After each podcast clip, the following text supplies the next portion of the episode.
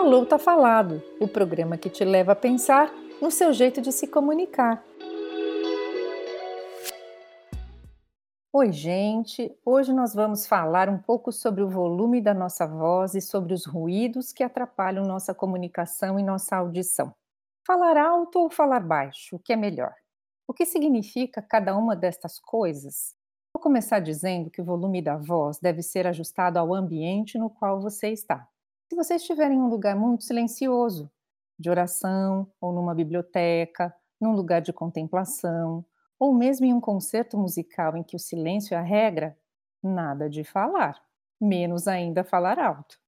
Nós devemos praticamente cochichar e em caso de extrema necessidade.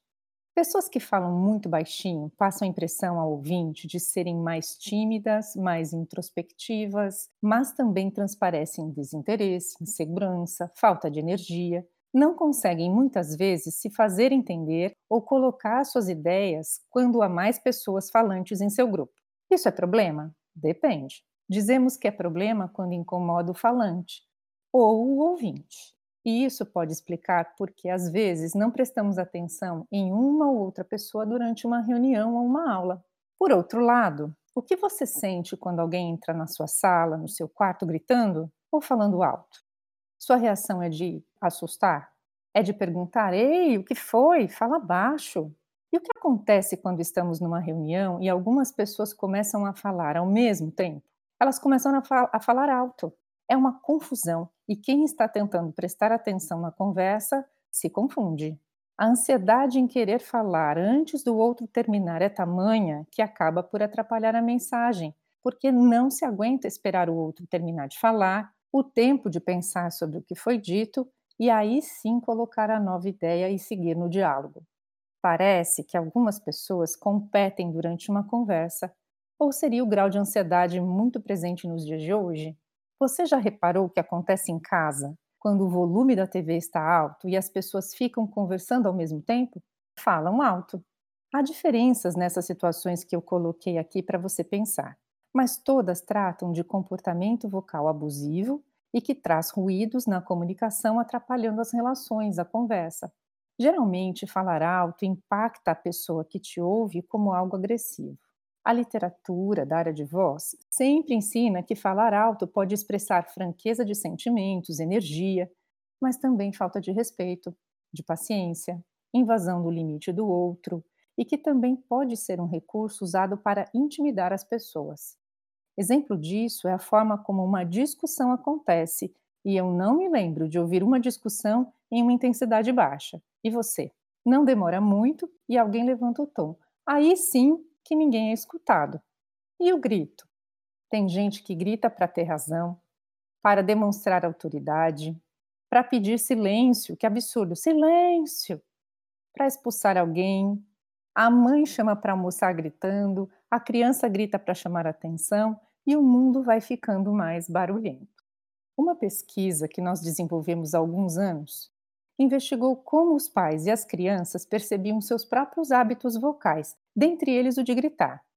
Essa pesquisa revelou que os pais de crianças com problemas de voz relataram viver em ambientes familiares mais ruidosos quando comparados aos ambientes de pais e crianças que não tinham problemas de voz.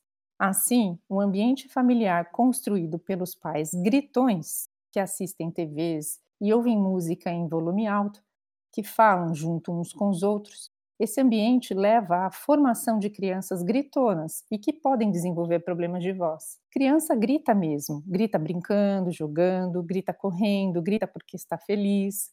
Mas a criança que tem modelo familiar de pais que também gritam, deixando a casa barulhenta, tem maior risco de desenvolver problemas de voz. Então, nem sempre falar alto é fruto de agressividade e falta de educação, pode ser fruto de origem familiar. Famílias italianas têm um estereótipo de serem barulhentas, todos falando alto ao mesmo tempo. Pode ser fruto de vícios do ambiente em que vivemos e acabamos por transferir esse comportamento para as nossas relações, o que não é muito saudável. Gritar, falar alto não é bem visto entre as pessoas, principalmente em ambiente de trabalho, de estudo. É quase um desrespeito ao limite do outro. Saber dosar o volume de voz em um ambiente ou em uma conversa é algo saudável mostra educação e que você respeita na comunicação sua vez de falar, sua vez de mostrar suas ideias no momento certo. E tenha certeza de que essas pessoas que respeitam sua vez de falar geralmente são mais escutadas, consideradas quando falam. Então fica a dica: quem grita ou fala mais alto numa discussão já perdeu a razão. Provavelmente não tem razão mesmo e pode estar usando este artefato para convencer o outro. Repare, você ficará mais fortalecido na discussão se reparar o momento em que o outro começa a erguer o tom, a gritar. Você está aprendendo a ler o comportamento do outro nesta situação e pode tirar vantagem disso. Mas falar alto também pode ser fruto de audição com problemas. E o que acontece quando você está com fones de ouvido, ouvindo sua música predileta e alguém quer conversar? Você fala mais alto e às vezes não entende o que é falado. Pede para repetir, o outro repete e você, que? Será que você não está fazendo algo que está prejudicando a sua audição? E quando a nossa audição, e não apenas o fone de ouvido, é a razão pela qual estamos falando alto? Então, a segunda parte da nossa conversa será sobre o ruído do ambiente, do nosso cotidiano, que pode prejudicar a comunicação. Eu convido para falar conosco sobre esse assunto a professora doutora Andréa Sintra Lopes, fonoaudióloga, docente do Departamento de Fonoaudiologia da FOB USP e presidente da Comissão de Saúde do Conselho Federal de Fonoaudiologia na gestão 2019-2022. A doutora Andréia é também representante de uma campanha que acontece aqui no Brasil e no mundo sobre o Dia Internacional da Conscientização do Ruído, dia 28 de abril. Muito bem-vinda, doutora Andréia, e obrigada por estar conosco. Poderia falar um pouco sobre como é que os ambientes ruidosos podem atrapalhar a nossa saúde e a nossa audição? Oi, Kelly, e eu vou te chamar assim de Kelly, e não precisa me chamar de doutora Andréia, e dizer que é um prazer estar aqui conversando com você e com todo mundo que está aqui nos ouvindo, e te ouvir falar aquela competição de voz, de fala, com todos os ruídos domésticos, o ruído externo, tudo pode interferir aí na nossa saúde. E aí você comentou então sobre o Dia Internacional de Conscientização sobre o Ruído, o INAD, né, conhecido por essa sigla INAD. E nesse ano, em 2021, o tema é Proteja sua audição, proteja sua saúde. É uma campanha internacional que nós temos aí no dia 28 de abril, um minuto de silêncio em todo o mundo, das 14h26 às 14h27, para chamar a atenção da população sobre os problemas do ruído na saúde, sobre o problema que o ruído traz de uma forma geral na qualidade de vida, no ambiente, bem como a responsabilidade que cada um de nós temos para reduzir o impacto do ruído nas nossas atividades de vida diária. Então, o ruído ele pode trazer prejuízos tanto na nossa audição, como na qualidade de vida, prejuízos como zumbido, e aí todo mundo já ouviu falar sobre o zumbido, que é aquele barulhinho que a gente tem aí que pode estar na cabeça toda, que pode estar numa orelha ou na outra orelha, ou ouvido, como algumas pessoas conhecem. E aí esse ruído ele pode trazer consequências tanto na concentração, na percepção da fala, na compreensão da fala no ambiente com ruído e até intolerância aí a sons mais fortes. Então, nesse sentido, esse dia, né, que é comemorado sempre na última quarta-feira do mês de abril, ele é necessário para que todos os profissionais aí da área da saúde possam prevenir e tratar todos os efeitos do ruído na saúde, é, investindo e expandindo então o acesso aos serviços de saúde auditiva para diagnóstico e para tratamento da, desses efeitos do ruído na saúde das pessoas. Então é importante que as pessoas fiquem alertas ao efeito do ruído então, em 2021, dia 28 de abril, o tema da campanha é Proteja sua audição, proteja sua saúde.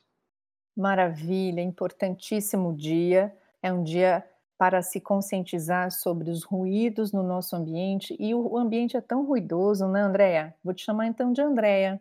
E nós vemos muitos jovens, hoje em dia, os jovens maduros também, usando muito fone de ouvido, ouvindo não só música, né, os podcasts, as entrevistas. E como é que nós podemos ouvir música, podcasts, entrevistas de um jeito que seja saudável, sem prejudicar a audição? O volume que eu uso no meu fone de ouvido, como é que eu posso saber se ele está adequado? Porque parece que ao final do dia, quando nós usamos muito fone de ouvidos, eu também por conta das reuniões, né, nós reuniões de trabalho, estamos em casa, fazendo os nossos, as nossas reuniões virtuais, as nossas aulas, parece que no final do dia o ouvido fica cansado, a mente fica cansada. Eu sinto isso. Há alguma recomendação? Existe sim, né, uma recomenda algumas recomendações importantes aí para que a gente proteja a nossa saúde, principalmente a nossa audição, em função desse tempo que a gente tem passado com, o, com os fones de ouvido. A pandemia trouxe muitas mudanças para a nossa vida. Antes da pandemia, a gente usava o fone de maneira geral, para ouvir música como uma atividade de lazer, uma atividade que nos trazia prazer, que era para ouvir a música. Hoje, o fone passou a ser o nosso instrumento de trabalho. Então, as reuniões, os nossos trabalhos passaram a ser de forma remota e o ensino também passou a ser de forma remota. Então, nós temos o uso indiscriminado e por muitas horas aí com os fones de ouvido. Então, algumas dicas que nós, profissionais da área da saúde, temos difundido aí para as pessoas de uma forma geral, evitar o uso por muitas horas seguidas, evitar o uso do fone de ouvido em ambientes com ruído competitivo, porque isso vai fazer com que a gente aumente o volume é, do nosso fone de ouvido e o fone ele está muito próximo da nossa membrana timpânica. No caso de lazer, né, para música amplificada, não dormir com o fone de ouvido. O nosso ouvido, a nossa orelha, o nosso sistema auditivo precisa de descanso. Se for possível, escolher aqueles fones de ouvido tipo concha, né? Tipo supraural, aquele que fica externo à nossa orelha, porque o som vai chegar um pouquinho mais distante aí da nossa membrana timpânica. Evitar também usar o fone só em uma única orelha, preferencialmente usar o fone nas duas orelhas ao mesmo tempo. E não compartilhar fone de ouvido. O fone de ouvido, ele é pessoal. Então, se eu puder deixar aqui algumas dicas, eu vou sintetizar essas dicas em cinco dicas. A primeira é abaixar o som, né? Ouvir numa intensidade confortável. É até no máximo 60% da capacidade do seu fone. Então, olhar lá no seu fone, conforme o fabricante, qual é o máximo da potência dele. Então, se for possível, usar até o máximo 60% da potência do seu equipamento. A segunda dica, se possível, usar fones de ouvido com cancelamento de ruído, o que permite então que você ouça uma música ou uma reunião em um nível mais confortável, o que tornaria então menos provável que você precisasse ajustar o som para ficar mais forte, para ficar menos intenso. Uma terceira dica, então, escolher né, esses tipos de fone que você vai usar. Então, o fone supraoral, né, aquele que não é inserido dentro do nosso conduto auditivo, ele é o mais recomendável. A, o som vai ficar mais distante aí da, da membrana timpânica. Como uma quarta dica, uma regra bem simples, né, que é conhecida inter, internacionalmente como a regra 60-60. Tá? Então, ela é uma regra, como eu já disse lá na regra 1, 60% do máximo da potência por 60 minutos. Então, a cada uma hora, né, 60 minutos de uso de fone, que você dê um descanso, dê uma pausa para a sua audição, para depois voltar a colocar o, o fone de ouvido. E como uma quinta dica, então, definir o volume máximo, o limite máximo que você iria utilizar o seu fone de ouvido. Então, lembrando que a gente volta lá na regra número um, que é jamais ultrapassar os 60% da, da capacidade aí do seu equipamento. São algumas dicas simples, a gente consegue adaptar aí no nosso dia a dia, preservando então a nossa saúde. Eu adoro o pessoal da área da audição, tem sempre dicas importantes. Quando, na verdade, eu tenho uma filha chamada Amanda, que quando ela era pequena e gostava de ficar com fone de ouvido, na fase jovem também, eu sempre dizia: você tem que ouvir as pessoas conversando estando com fone de ouvido. Não dá para você colocar o seu fone de ouvido, ouvir uma música e não escutar o que eu estou falando. Isso ainda vale, Andréia? É uma dica ou não? A pessoa, apesar de estar com fone de ouvido, ouvindo o que tiver que ouvir, ainda escutar alguém conversando do lado, né, externo? Isso tinha que ser uma regra, né? O fone de ouvido, ele não pode é, reduzir todo o ruído externo. A gente tem que ouvir os sinais de alerta que a gente tem. Então, ele, a, a, nossa audição, ela nos protege também de um acidente de trânsito, por exemplo. Então, o ideal é que você nunca ultrapasse os 60% da potência. Porque se você não ultrapassar esses 60%, você consegue ouvir a música, você consegue participar de uma conversa e consegue ouvir o que as pessoas estão falando ao seu redor também. Tem a questão do braço, né, de esticar o braço. Quando você estiver ouvindo música, a pessoa que estiver ao seu lado, numa distância de um braço, ela não pode escutar a sua música. E isto é uma forma segura para você não prejudicar a sua audição. Então, é muito bom ouvir música. Todos nós temos lembranças muito boas de algumas músicas, mas a gente precisa criar o hábito seguro para evitar perda auditiva, para evitar zumbido, para evitar intolerância a sons fortes e outros efeitos aí na saúde. Então, a gente não está aqui para proibir ninguém de ouvir música amplificada, de usar fones de ouvido, mas é como que a gente pode fazer isso de uma forma bastante segura para a nossa saúde. Perfeito. É disso que se trata, né? Porque eu vejo que alguns jovens, eles se acostumam com a música alta, o falar alto, o ouvir qualquer coisa em som muito forte, e isso vai levando a hábito que não é realmente saudável, nem para a audição, nem para a saúde, né? Porque a gente sabe que essa poluição sonora, ela traz algum efeito para a saúde, não traz, Andréia? Que outros efeitos que não na audição, né, e sim na saúde, essa poluição sonora traz para a vida da gente? Sim, nós vivemos num mundo extremamente ruidoso e numa cultura de muito barulho. Desde sempre, desde bebezinho, os brinquedos são ruidosos. Então, se a gente for parar para pensar em todas as nossas atividades de lazer, ao longo da nossa vida, a gente cultua essa questão da exposição sonora elevada como uma atividade de lazer. E esses efeitos de ruído forte, de poluição sonora, de brincadeiras, é, levando em consideração o quanto esse barulho é forte, ele pode trazer efeitos na nossa saúde, que são considerados aí os efeitos não auditivos. Então existe uma divisão muito didática, né? Efeitos não auditivos e efeitos auditivos.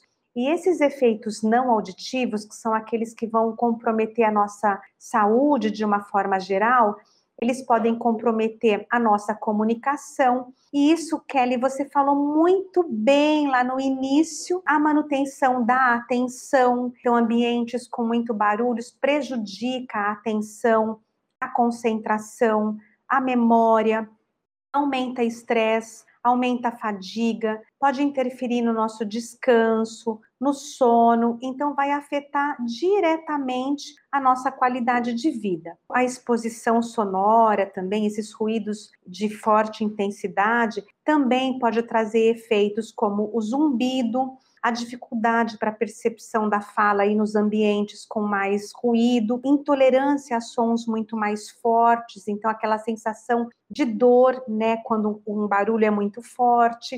E aí os efeitos especificamente no sistema auditivo, que são os efeitos auditivos. E esses efeitos, eles podem trazer uma mudança temporária na nossa audição, uma perda temporária, né? Aquela sensação de não ouvir bem depois da exposição de um som mais forte. Então, por exemplo, os jovens, quando os jovens saem de uma balada, né, de uma rave, de um show, e em seguida, nessas primeiras horas depois da exposição ao som, eu tenho uma sensação de que eu não estou ouvindo. O que é verdade, porque a gente tem um prejuízo aí nas células ciliadas lá do, do nosso sistema auditivo. Depois de um tempo de descanso, essa audição ela é recuperada. Eu posso ter ainda um trauma acústico, então eu presenciei aí uma explosão e tive uma perda auditiva em uma parte aí do sistema auditivo. E posso ter ainda o que é conhecido como perda auditiva induzida por ruído, que é aquela perda auditiva permanente, né, que ela não volta, a audição não volta ao normal, que acontece aí pela exposição a intensidades sonoras com bastante frequência. Então, essa perda auditiva, que pode ser ocasionada pela exposição à intensidade sonora mais elevada, à própria poluição sonora, ela vai ter efeitos importantes na linguagem, na comunicação, no desenvolvimento acadêmico, na ascensão profissional. Ela também está associada, né, como mostram os estudos atuais, na perda cognitiva de idosos. Então, a poluição sonora pode não parecer tão danosa para a nossa saúde, mas ela tem implicações também bastante importantes. Então, quando não diagnosticada e tratada adequadamente, vai trazer bastante prejuízos em relação à saúde das pessoas. E a saúde da comunicação, né? Tudo que você elencou vai influenciar em como as pessoas vão se comunicando. Não só o falar alto, mas o isolamento, né? A gente sabe que o isolamento social pode advir de uma perda de audição. Eu também estou aqui pensando, né, dessa questão da poluição sonora, que tem lei, né, Andréa? Tem lei que protege. A gente mora aqui num condomínio e nós sabemos quem mora em condomínio é mais crítico em relação a isso e qualquer música alta. Durante a pandemia, a gente tem visto algumas reuniões familiares em que música alta até tarde da noite acontece, tem ocorrido com mais frequência.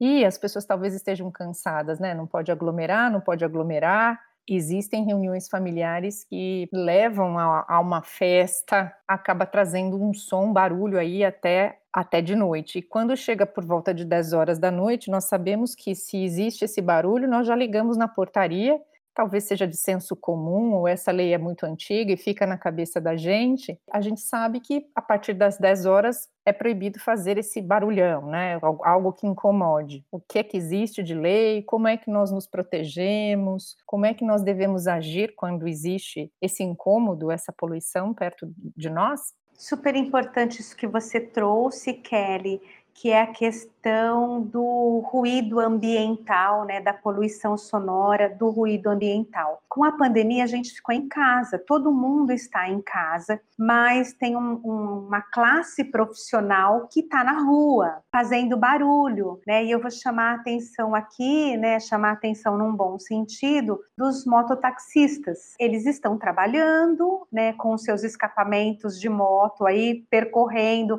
a nossa cidade, então a gente tem a questão do ruído ocupacional para esses trabalhadores, para esses mototaxistas, e a gente tem a questão do conforto acústico que para quem está em casa estudando ou trabalhando, ou mesmo para as pessoas que ficam em casa, é, idosos, crianças pequenininhas, que esse ruído, essa poluição sonora interfere na qualidade de vida dessas pessoas. E por incrível que pareça, poluição sonora é um crime. Olha que coisa séria, né? Poluição sonora é um crime. A gente tem uma lei que é a Lei de Contravenção Penal número 3688, que lá no seu artigo 42, ela fala sobre a perturbação do sossego. Então, é crime, é uma lei. E a gente tem também uma lei ambiental, que é uma lei de crimes ambientais, que é o artigo 54 da Lei 9650. Então, a gente pode enquadrar aí a exposição em intensidades sonoras mais fortes, independente do horário. Não é só depois das 22 horas, mas dependendo da intensidade sonora, do quão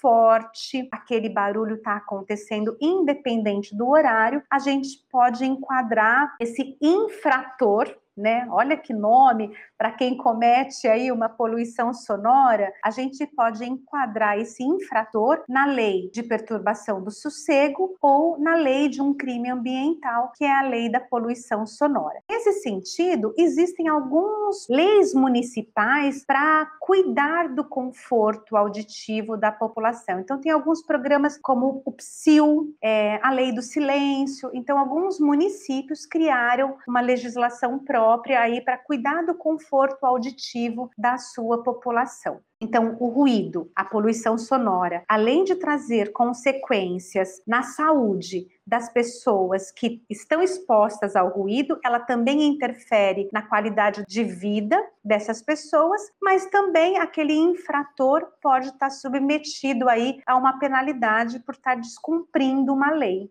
Muito importante saber também de todos esses detalhes, porque para quem está num condomínio, é muito confortável ligar para a portaria e a portaria com o pessoal da segurança resolve. Mas se eu tenho, se eu moro na rua, né, na rua é ótimo, né, numa casa que não está num condomínio, quem eu chamo? Eu chamo a polícia? Quem eu chamo para resolver o problema do barulho? É, na questão do condomínio, o condomínio resolve de uma forma amigável para não precisar chamar a polícia. Se você mora num prédio, se você mora num condomínio fechado, o condomínio vai interceder e resolver aí para que não tenha que acionar a polícia. Se você mora numa casa de rua, né, como as pessoas acabam falando, que você não tem aí o, alguém, né, o seu zelador, você não tem o responsável, o síndico, né, não tem como chamar o síndico, como já dizia o Tim Maia, você vai ter que acionar a polícia militar, chamar a polícia militar e ele vai, ela vai resolver a questão de um crime ambiental. Perfeito, interessante. Fica aí a sugestão. Vamos tentar ficar mais atento, né? Essa questão do barulho, da poluição sonora. Então, para nós fecharmos essa nossa conversa interessante com a Andrea, queria te perguntar, Andrea, o que a pessoa que está falando alto, como eu disse no começo da nossa conversa, e que pode estar com problemas que advêm de um problema auditivo, que está com dificuldade de entender ou ouvir, ouvir mesmo as pessoas, o que, que ela deve fazer? Quem ela deve procurar? Então, sempre na suspeita de alguma alteração auditiva, independente da faixa etária, né? Desde que, quando a família identifica no bebezinho ou numa criança pequena, criança, adolescente, adulto, idoso, independente do ciclo da vida, na suspeita de alguma alteração auditiva, a gente já citou aqui algumas delas, né? Dificuldade para compreender a fala na, no ruído competitivo, é, dificuldade de localizar a fonte sonora, então as pessoas te chamam, você não sabe de que lado que veio aquele som, a presença do zumbido, quando a pessoa fala muito ah, ah, franze a testa, demonstrando é, dificuldade para ouvir, Sempre, na suspeita de qualquer sinal de alteração auditiva, procure um médico, um pediatra, um otorrinolaringologista, procure um fonoaudiólogo para poder avaliar a sua audição são os profissionais aí voltados para a saúde auditiva, né? Então, o otorrinolaringologista, o fonoaudiólogo são os profissionais responsáveis para avaliar e tratar qualquer alteração auditiva que for identificada. E no Brasil nós temos o SUS aí com programas específicos gratuitos para avaliar e tratar qualquer distúrbio da audição. Maravilhosa. Muito obrigada, Andreia Falei hoje, então, com a doutora Andréa Sintra Lopes, fonoaudióloga, que estuda os problemas do ruído na saúde. É isso, gente. Falou, tá falado. O programa que te leva a pensar no seu jeito de se comunicar. Andréia, diga o seu Instagram, assim as pessoas podem continuar com você depois da nossa conversa. Kelly, eu agradeço muito participar do Falou Tá Falado e outras dicas aí de saúde auditiva, de comunicação também. Vocês podem me seguir lá no Instagram, a Sintra Lopes. Valeu, Andréia, muito obrigada. Falou Tá Falado, o programa que te leva a pensar no seu jeito de se comunicar. Apresentação e roteiro: Kelly Silvério. Produção e edição: Amanda Silvério.